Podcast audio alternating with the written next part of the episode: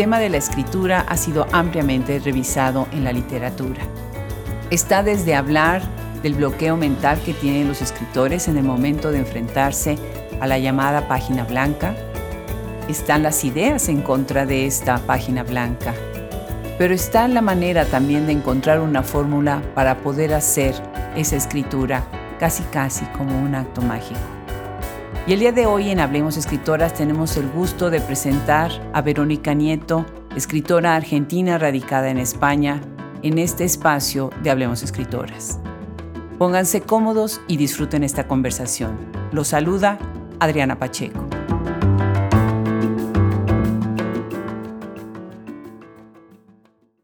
Una vez más nos vestimos de manteles largos con una escritora argentina. Qué talento las escritoras argentinas, Dios mío. Es que no puede ser que de verdad, de verdad, quedo tan encantada. Primero digo, voy a leer uno de sus libros y después no puedo más, tengo que leer todos o todo lo que pueda por lo menos, ¿verdad?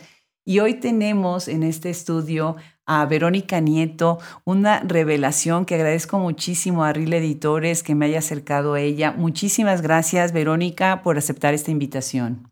Muchas gracias a ti, Adriana. Un placer para mí estar aquí en Hablemos Escritoras. Y bueno, pues yo sé que tú vives en esa bellísima ciudad de Barcelona, que de verdad es todo un ícono. Ahorita que me estoy preparando para otras entrevistas, ¿cómo veo estas coincidencias de la gente que va a estudiar o que vive o que se muda ya para toda la vida a Barcelona? ¿Qué haces ahí? ¿Cuándo llegaste a Barcelona? Bueno, a Barcelona llegué eh, en el año 2000 porque vine precisamente a estudiar, como acabas de comentar, vine a estudiar teoría de la literatura y literatura comparada en el año 2000. Pero bueno, antes venía de Málaga porque con mi familia nos trasladamos en el año 96 desde Argentina a Málaga y allí estudié filología hispánica. O sea que realmente a Barcelona llegué continuando mi carrera académica, un poco por esto. Y luego pues ya me quedé aquí. Qué maravilla esa. Es una ciudad tan rica, ¿no? Con tanto. Cuéntanos un poco más sobre tu formación. Entonces, tú estás pues metida en lo que es literatura comparada, pero también desde el lado de la filología, que no es lo mismo, ¿no?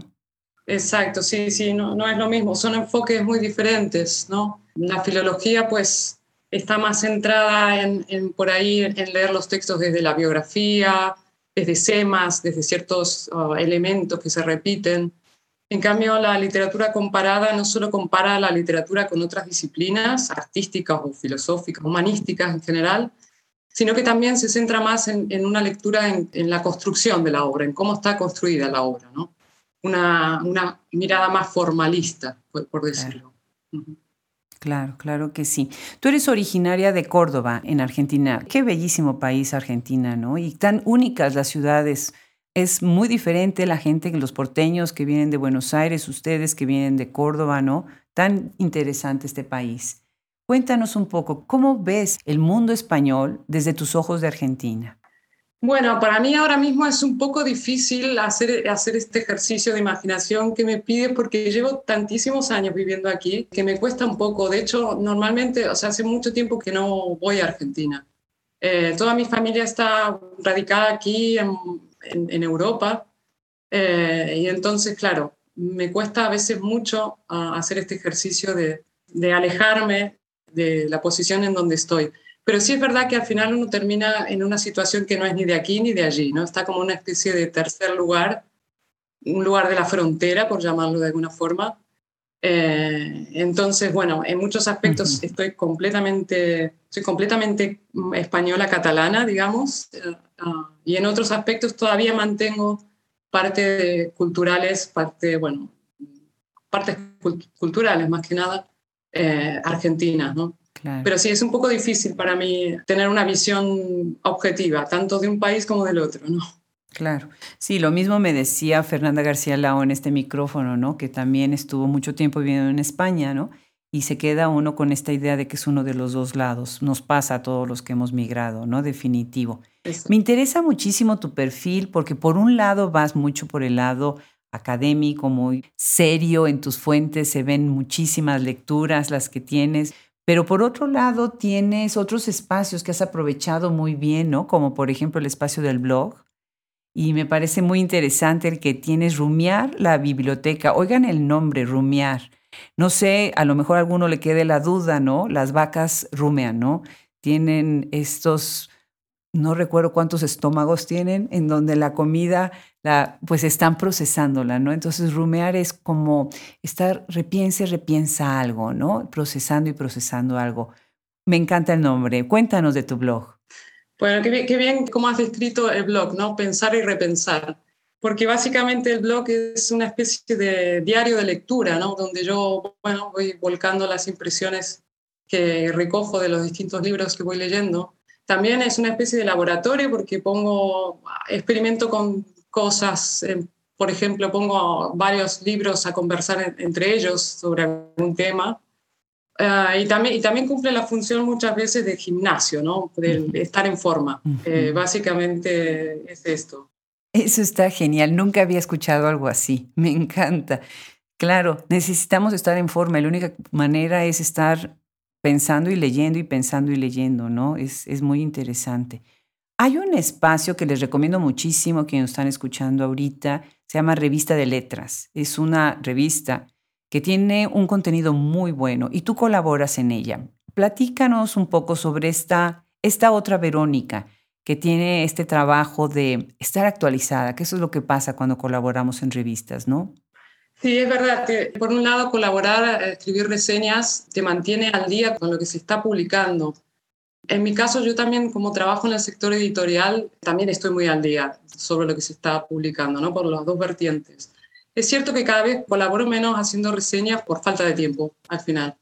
Pero bueno, el Revista de Letras tiene, tiene una labor muy necesaria desde mi punto de vista y es que da espacio a pequeñas editoriales, a libros que por ahí no tienen una gran difusión o no tienen difusión en prensa oficial o incluso en las librerías no tienen un gran espacio.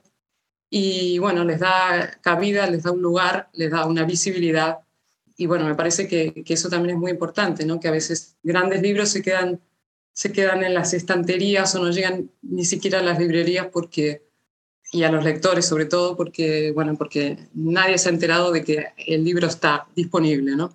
Claro, definitivamente. Estuve revisando revista de letras y algo que me, una entrada me llamó especialmente la atención.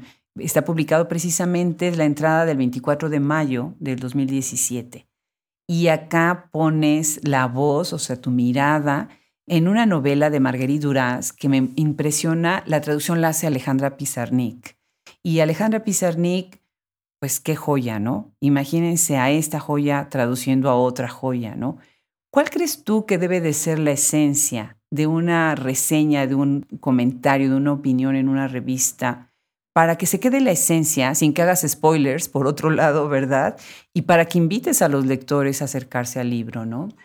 Bueno, a mí, a mí me gusta siempre plantear una reseña primero ah, de una manera absolutamente descriptiva, contando de qué trata el libro, pero también me gusta mucho eh, hacer alguna cita de algún párrafo, dar, darle una muestra al lector para que sepa estilísticamente con qué se va a encontrar.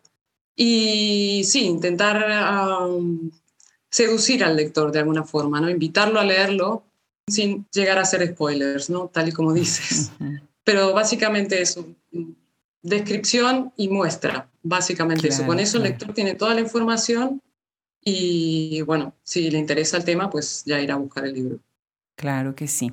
Bueno, si ustedes van a, a las redes y buscan en varios espacios a Verónica Nieto, la van a encontrar leyendo en varios momentos su libro La camarera de Artaud, que además este libro, bueno, fue publicado inicialmente en el 2011, después viene una reedición en el 2018 con, con Trampa Ediciones, primero es con Diputación Valladolid y después viene con Trampa Ediciones. Y es un libro muy interesante, muy interesante. Gana el premio en el 2010, el premio Novela Villa del Libro, y ya ha sido traducido al italiano, ¿verdad? Sí, exacto, sí. Fue traducido en el año 2015 al italiano. Qué maravilla, pues felicidades. ¿Te parece si para calentar motores de este librazo empezamos con una lectura? Fantástico.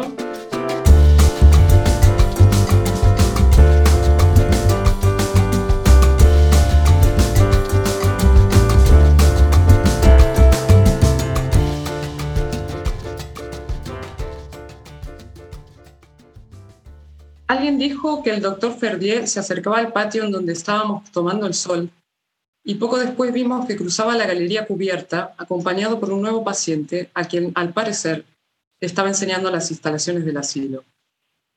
Era evidente que venían de visitar la capilla y, por lo tanto, de rodear el edificio de la administración. Y quién sabe si el señor director había tenido la osadía de enseñarle los pabellones de la entrada en donde descansaban los enfermos terminales que dejaban exhaustas a las enfermeras.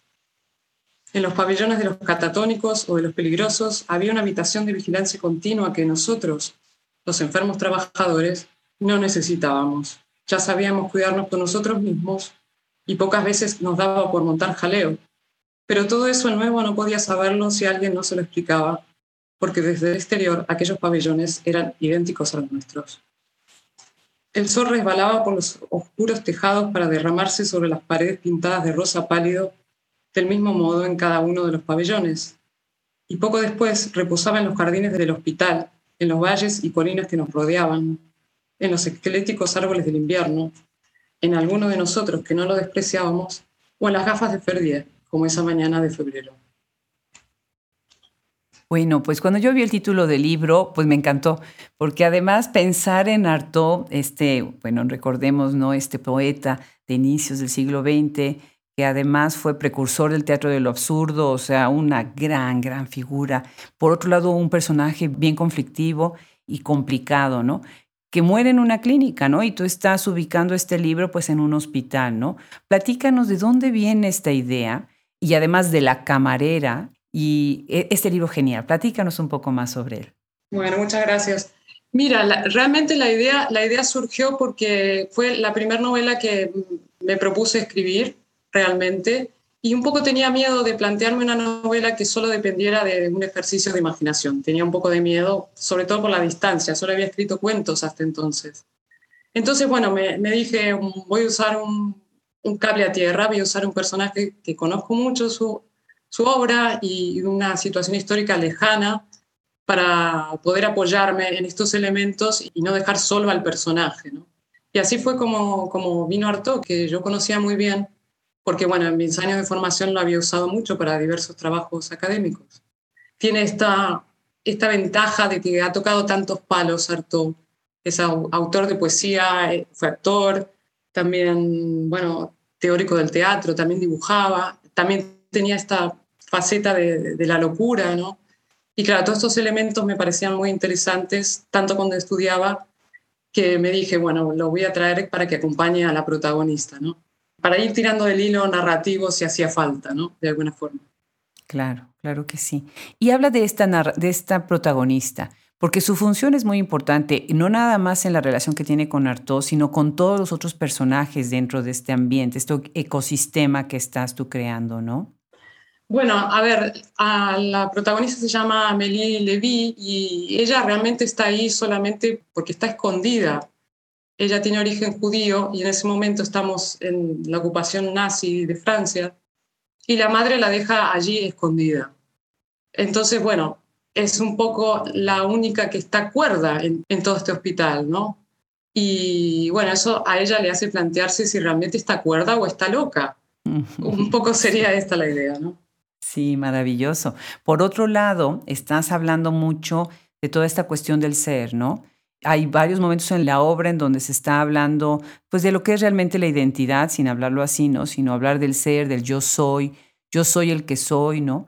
Y pensé en Heidegger, ¿cómo no pensar en Heidegger cuando se está hablando de, del ser en el mundo, ¿no? Y toda esta idea del Dasein. Y bueno, pensé un poco en tu formación, dije, bueno, curioso, ¿no? Cómo esta exploración de la identidad y del ser, pues viene precisamente de la locura del trastorno de personalidad. Platícanos un poco sobre este juego que estás haciendo en el libro. Bueno, es verdad que eh, tanto por cuestiones personales me interesa mucho la identidad, ¿no? Cómo se construyen las identidades. Como te decía antes, el límite entre el estar cuerdo y el estar loco es muy difuso, ¿no? Es un límite realmente muy difuso. Es muy difícil determinar dónde empieza una cosa y dónde termina la otra. Ah, así como es difícil determinar cuando uno vive en un país extranjero, donde hasta qué punto uno es del país de origen o del país de llegada.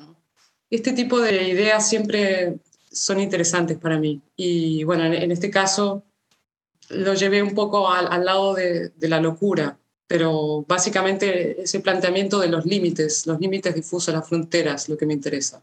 Genial, genial. Esa escena con la viejita y la peluca cósmica, ¿no? Que además dice, y solamente yo puedo usarla, ¿no? Me, me encantó. Pensé un poquito como, como está construida la peluca, y además de verdad los invito a que lean el libro, ¿no? Como está construida la peluca, pensé en la película del perfume, que, pues, que tiene la esencia de otros cuerpos. Interesante esa referencia. Cuéntanos un poco acerca de, de esta idea de construir situaciones en donde se raya lo absurdo, como Artaud, ¿no? Sí, sí, sí, muy bien visto. Me gusta mucho tu, tu punto de vista. Em, bueno, tengo que decir que a, mí en general me, gusta mucho la, la, parte primera de empezar a escribir una novela, un, texto de largo aliento que tiene que ver con la documentación, la investigación. No, no tanto, o sea, no, no necesariamente o solamente del contexto histórico, a veces, muchas veces solo de, del del discurso, de los discursos, de las idiosincrasias.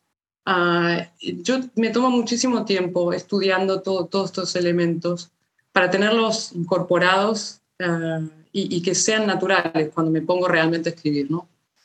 Entonces me parecía también que, en esta novela, Artaud, que está tan cerca del surrealismo, Mm, me parecía que tenía que haber muchos elementos que nos llevaran a, estas, a este imaginario surrealista, ¿no? Por eso están las hormigas, por eso hay estas situaciones absurdas un poco que tú has leído en esta novela, Genial, genial.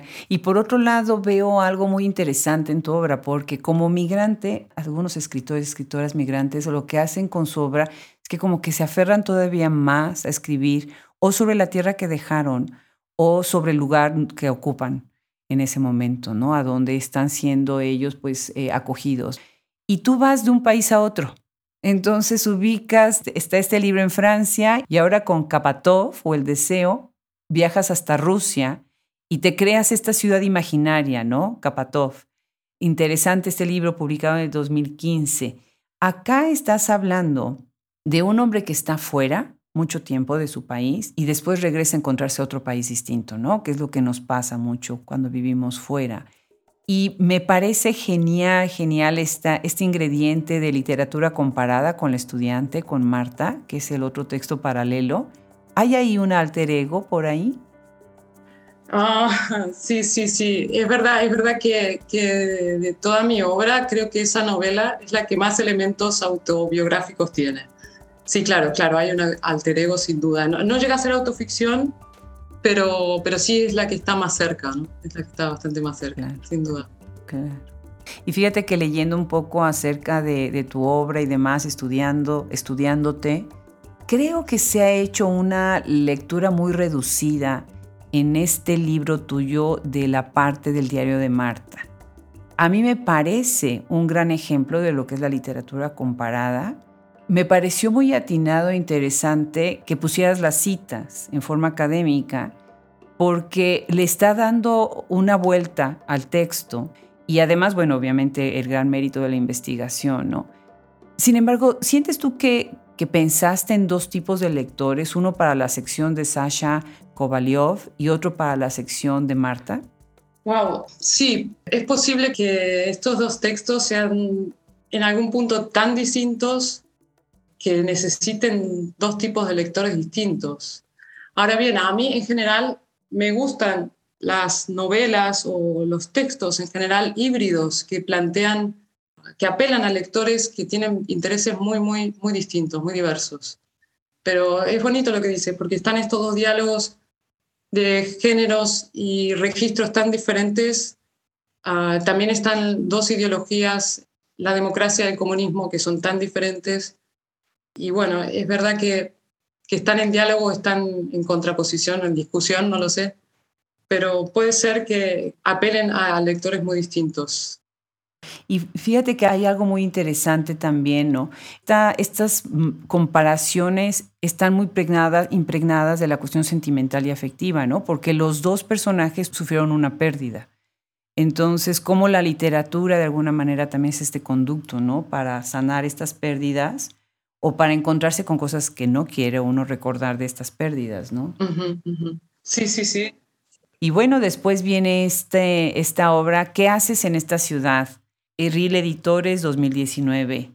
Una bomba de libro, de verdad. Y para quienes están escuchando ahorita, estamos conversando con Verónica Nieto, quien es académica y además escritora, y tiene este libro que me hizo pensar muchísimo en todo este proceso del devenir de la conciencia, en el monólogo interior y en la narración en primera persona. Porque estamos tal vez muy, acostumbrados ahora con esta narración en primera persona, pero cuando uno escribe desde el yo, puede no ser esta narración en primera persona. Estamos hablando también de un monólogo interior y a mí me parece muy complicado cuando se escribe desde el devenir de la conciencia porque ahí tienes que recurrir a otro tipo de estrategia, a otro tipo de escritura.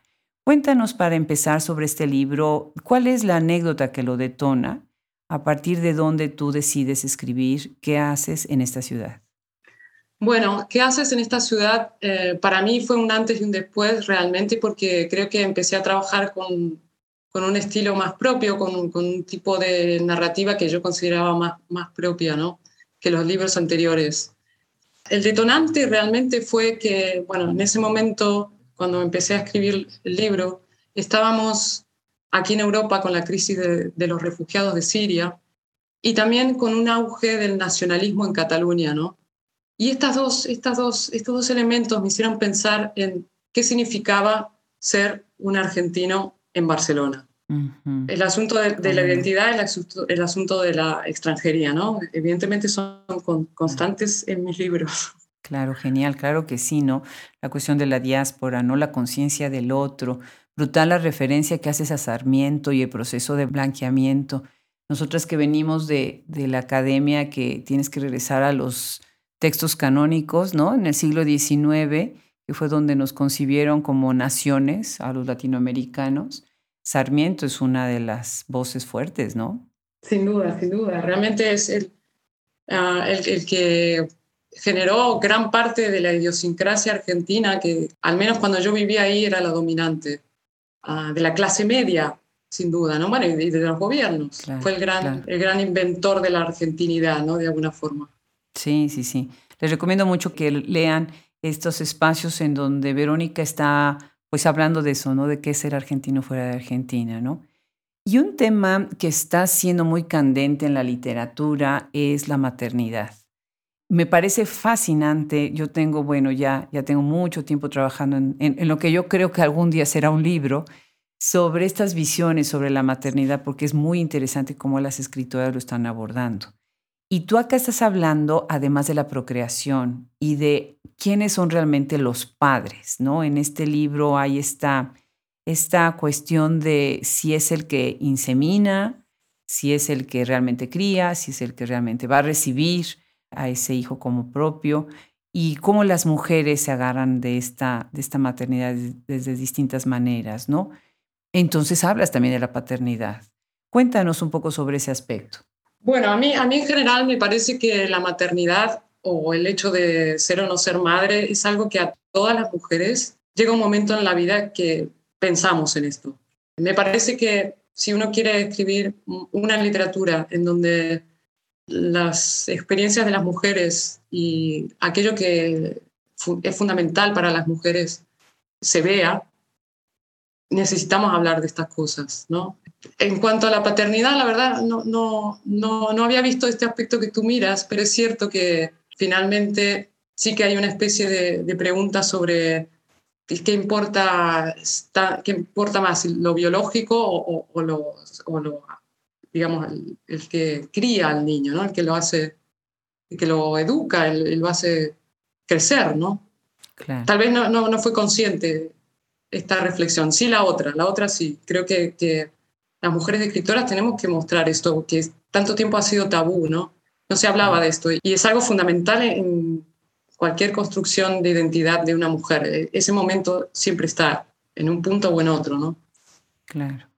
Y además porque el personaje masculino, el escritor, de alguna manera también se está cuestionando a sí mismo, ¿no? Cuestionar su proceso creativo y en la intersección incluso con la paternidad lo complica todavía más. Sin embargo, Verónica tiene una fórmula secreta para todos los que tengan lo que le llaman el bloqueo de los escritores, ¿no? Y esto es el tarot. y dices tarot del novelista moderno en español. Y el tarot viene incluido para recortar en el libro, viene incluido y vienen las instrucciones también. Genial, Verónica. ¿Cómo se te ocurrió una cosa así? Bueno, a ver, en primer lugar porque me gusta mucho cuando estoy escribiendo trabajar con el humor. Ah, y me parecía que de alguna forma usar el tarot era una manera de reírnos un poco de lo que significa escribir, ¿no? Como uno va copiando a otros autores para aprender a escribir. Y por otro lado, también me, interesa mucho como estos discursos uh, de la cultura popular que son tan denostados ¿no? por la literatura, pues me gusta traerlos y mezclarlos ¿no? y hacerlos funcionar ahí dentro. Y también tiene ese aspecto lúdico, ¿no? que creo que no tenemos que olvidar nunca, tanto como personas como creadores, ¿no? apelar a este niño que llevamos dentro. Entonces, bueno, todos, estas, todos estos elementos pues me hicieron pensar en aquí hay que poner un tarot. me encanta.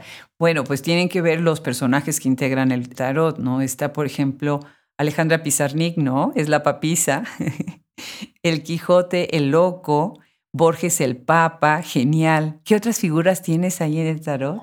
A ver, está, mira, tengo aquí el libro, o sea que vamos a mirarlo. Tenemos a Vargas Llosa, a Rodrigo Fresán, a Cortázar, Bolaño, Ibargüengoitia, más, Saer, Copi, Piglia, bueno, hay un poco de todo. Genial, me parece genial. ¿Te parece si nos lees las instrucciones de cómo vamos a, a usar ese tarot?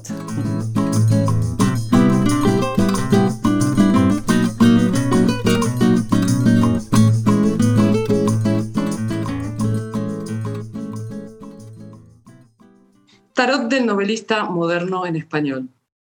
¿Quieres escribir una novela y no sabes por dónde empezar? ¿Te has encallado y no sabes cómo seguir? ¿Temes no encontrar una estructura acorde a la temática que estás buscando?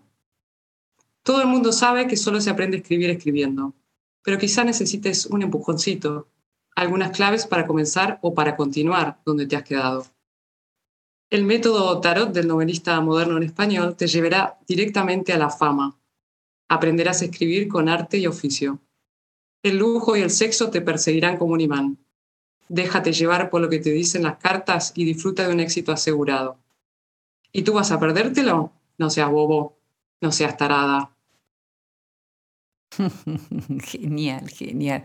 Bueno, vamos a ver qué parte de esto me compra. Creo que el, el éxito y el dinero, ¿no? Y volverse famoso eso es lo que no me va a comprar para, para ser escritor, ¿verdad? Genial. ¿Qué respuesta has tenido de este libro? Y, sobre todo, eh, esta combinación, está, eres como una mezcla en este libro de tu voz muy fuerte, de, de otras referencias, pero se ve algo de Bolaño, se ve incluso algo de Borges, ¿no? Sí, sin duda, sin duda. Son dos autores a los que uno siempre vuelve y que han influido mucho. Así como, bueno, Cortázar aunque ahora está un poco denostado, la gente no quiere hablar de él, pero, pero fue muy influyente, ¿no? Y bueno, también hay, hay otras autoras que he descubierto con el tiempo, como Aurora Venturini, uh, Angélica Gorodischer, incluso Gabriela Cabezón Cámara, que me interesan mucho estilísticamente. Sí, sí. Luego, la pena es que justo este libro salió justo antes de la pandemia y bueno, no consiguió tener la suficiente difusión, ¿no? Porque fue ese momento que se paró el mundo y se quedó un poco ah, en la nada. Pero, pero bueno, poco a poco va consiguiendo lectores, mm, así que eso sería lo ideal, ¿no? que poco a poco pues, se fuera hablando más del libro y, y pudiera tener más difusión, básicamente. Yo lo recomiendo muchísimo, de verdad lo recomiendo muchísimo, porque es una joya desde el punto de vista estilística y desde punto de vista también de temática. ¿no? Eh, la idea, la propuesta con estas dos historias paralelas o con múltiples historias paralelas, eso me parece muy interesante. Eh, la vuelta de tuerca de lo del tarot, hay ilustraciones, hay ciertas separaciones, ¿no? Por ejemplo, hay unas secciones que se llaman apuntes del petit novelista, ¿no? Pensé muchísimo, fíjate, en Rosa Beltrán, una escritora mexicana que escribe mucho sobre el escritor per se como escritor. Y aquí me parece muy interesante, incluso tienes una parte, oigan esto, oigan esto, está comparando el hilo narrativo con cómo hacer una trenza. Eh, de esas trenzas francesas que son muy complicadas y yo me esfuerzo mucho en hacérselas a mis nietas y siempre me quedan chuecas, bueno, ahí están las instrucciones. Genial, genial, Verónica. Cuéntanos de esto. Bueno, la, idea, la idea de esto, los apuntes del petit novelista vienen a ser una especie de mapa o una especie de mostrar las costuras, ¿no? Cómo, cómo se construyó esta novela mientras la estás leyendo, ¿no? Claro, si al final vienen, viene la, la imagen o el símil con la trenza. ¿Por qué? Porque la novela está construida con distintas voces, cada capítulo lo cuenta un personaje distinto esas distintas voces se van trenzando y así se, se genera este tejido narrativo, podríamos llamarlo así. Pero queda un vacío, claro, el vacío del narrador de siempre que nos contaba qué estaba pasando. Y ese vacío lo viene a, a, llenar el lector. Es el lector el que tiene que, digamos, hacer esta función de narrador que nos va contando qué es lo que está pasando realmente. Sí, genial. Tienes esta parte de la técnica de vaciado, ¿no? Ahí entonces podría entrar la voz del, lector, ¿no? Exactamente, sí, sí, sí. Genial, me encanta. Y bueno, tienes otro libro que no quiero este, despedir esta conversación sin antes hablar de El Tangos en Prosa. Ese fue publicado en el 2014. Cuéntanos sobre este libro. Tiene una perspectiva completamente distinta. Bueno, es previo a todos los que ya hemos mencionado, ¿verdad? Sí, sí, sin duda. Este libro eh, es una recopilación de todos los cuentos que yo había escrito hasta entonces, hasta el año 2014. Entonces, claro, hay textos que son de épocas muy distintas y básicamente sería una especie de, bueno, es una recopilación de textos, no, no, no estaba pensado como, como libro en sí. Uh, bueno, fue una, una, propuesta que me hizo la Universidad de Valladolid, que había sacado una pequeña editorial eh, exclusivamente el libro electrónico y, y bueno, yo acepté encantada, ¿no? Claro que sí. Pero bueno, ahí lo que tú dices, te encuentras con, con estilos muy distintos y, y, bueno, son textos muy dispersos, ¿no? no está pensado como un libro en conjunto, ¿no? Claro, claro, definitivamente. Nosotros para estas conversaciones lo que hacemos en Hablemos Escritoras es curaduría literaria, ¿no? No es una entrevista que, bueno, pues a veces son ciertas preguntas más o menos reglamentarias, sino que nos gusta realmente hacer una exploración en la obra, porque consideramos que una escritora no se hace por un libro, sino por toda su obra y por su contexto y su propia carrera. Normalmente evito esta pregunta, pero viendo tu, tu perfil, sí la quiero hacer en este momento y creo que es una eh, pregunta de la que se abusa en las entrevistas a los escritores, pero me, me da curiosidad escuchar tu respuesta. ¿Qué es para ti escribir, Verónica? Bueno, es una, es una pregunta difícil realmente, ¿no? Pero mira, hoy puedo contestarla muy fácilmente. yo creo que escribir, por un lado, es comunicación, uno quiere contar algo. Por otro lado, también es una conversación con la tradición, o sea, cómo contar ese algo. Pero también hay, hay algo que, que, me gusta mucho de, de escribir, que es una especie de ejercicio de autoconocimiento, ¿no? En el sentido de que mientras uno está escribiendo, se da cuenta de lo que realmente quería escribir. No antes, sino mientras está haciendo, ¿no? Entonces, bueno, creo que realmente hoy puedo contestar así esta pregunta. Escribir tiene estas tres facetas, ¿no? Comunicación, conversación con la tradición y autoconocimiento. Me encanta, me encanta. Muy bonito. Voy a usar tu, tu, tu cita para nuestra tienda, para Shop Escritoras, donde tenemos un apartado con, con ciertas citas porque me gusta mucho cómo lo resumes. Verónica, felicidades por tu trabajo. Nosotros vamos a hablar mucho de ese libro que se quedó atrapado en la pandemia porque tiene que conocerlo. ¿Qué haces en esta ciudad? Ya desde ahí, ¿no? Para muchos va a ser muy interesante, ¿no? Pero los otros libros también los invito a que revisen lo que está escribiendo tanto en las revistas como en los otros libros Verónica Nieto. Muchísimas gracias por sumarte a Hablemos Escritoras hoy. Muchísimas gracias a ti, Adriana. Ha sido un placer, un gran placer.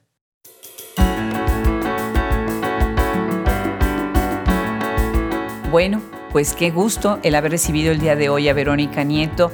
Ya no tenemos pretexto para acercarnos a su obra.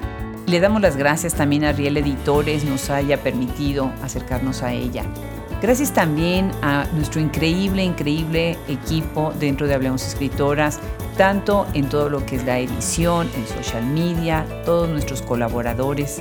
Muchas gracias por seguirnos, acompañarnos en esta jornada que ya lleva tantos años, gracias a ustedes, todos los lunes y los miércoles. y también jueves y sábados en nuestro blog. Se despide de ustedes deseándoles lo mejor. Yo soy Adriana Pacheco.